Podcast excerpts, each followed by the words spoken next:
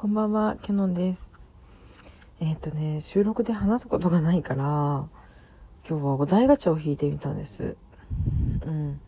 なんかね、ライブはすごくやりたいなっていう気持ちになることはあるんですけど、まあ収録最近してないなと思って、あ、ちょっと収録してみたいなと思ってお題ガチャを引いたら、今ね、催眠術師になったらやりたいことって書いてあったんですよ。あ、ちょうどいいなと思って。なんか、この間、思ったんですよ。すごいなんかサイコパスって言われてもしょうがないんだけど、これを実行に移してないから許してって感じなんだけど、その、自分が催眠術師になったとして、まあ何、自分の好きな人に催眠をかけるとするじゃないですか。で、ずっと私のことを好きになる催眠をかけたら、いつまで続くんだろうって思いません？その、まあ何？催眠が解けそうになったらまたかけ直すっていうのを繰り返して繰り返してっていうね。まあ、その、相手は催眠にかかりやすい設定で、1回目は必ず自分のことを好きになってくれるという催眠にかけられるという設定ね。うん。これ前提ね。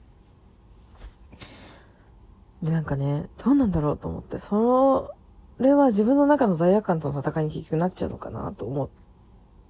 てるんですけど、それは幸せなのかなっていうのもね、考えちゃうよね。なんか、やっぱりこう恋愛してる時の彼氏彼女って、まあ、一種の催眠状態というか、まあ、思い込みじゃないですか、結局相手のことが好きな、好きだっていうのって。すごい好きだ、会いたいっていう風になんていうかな、盲目になることって、まあ、一種の催眠だと思うし、まあ、自己催眠みたいなこともあるだろうから、それと、あ、何？他人にかけられた催眠でその子のことが好きなのは何が違うんだろうっていうね。その、じゃあ、例えば、催眠を年単位でかけたとして、私のことが好きになる催眠を好きな人にね。で、その年単位で催眠をかけた後、まあじゃあ2年なり3年なりっていう風に催眠をかけた後に、じゃあはい催眠パチンと解けました。でも、好きだった時の記憶はあります。じゃあもう今の好きは催眠なのか、否か。自分自身の気持ちでその子のことが好きなのかっていうのが、なんか分かんなくなっちゃうような気がするんですよね。なんかそう、自分が催眠かけられたら、そう思っちゃう気がする。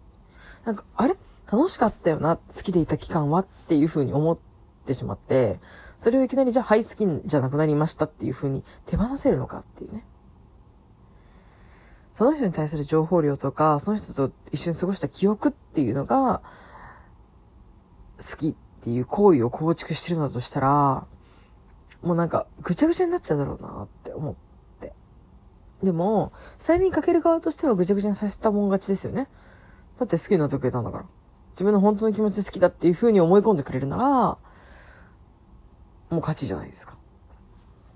って思うわけですよ。ね、やってみたいよね。実験的にやってみたい。自分が催眠術師になったら、やってみたいっちゃやってみたいよね。自分の好きな人が催眠にかかりやすい体だけど。うん。ねそういう実験をやった人っているのかな？ねなんか一種の惚れ薬みたいなことになるのかなとは思うんですけど、だからその、好きとか嫌いとかっていう、なんていうのかな。すごい重要な部分、人生において重要な部分に催眠をかけるのは、まあ安易ではないと思うんですけど、なんかね、やってみたいなと思いましたね。うん。ね、みんなはどういう癖があるんだろうね。うん私は結構そういう、なんていうのかな、こう、うーんと、フィクションチックな面白さっていうのを結構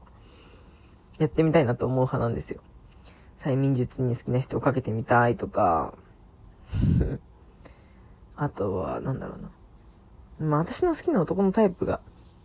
タイプなんですけど、まあその心を病んでる人が好きだからね。うん、自己肯定感が低い男が大好きなんで、うん、あとイケメンね。うん。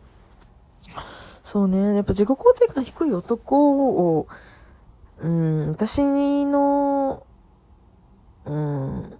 なんていうのかな、私の肯定によって自己肯定感が上がっていくのを見るのがすごく楽しいなって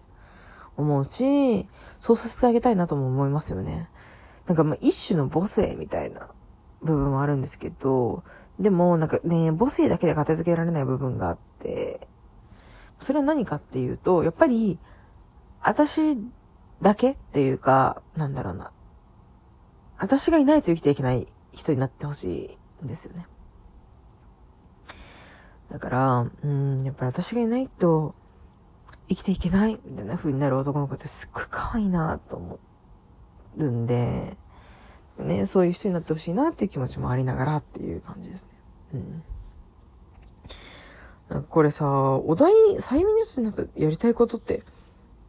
なんか、これで10分とか話せる人いるのかな？わかんないけど。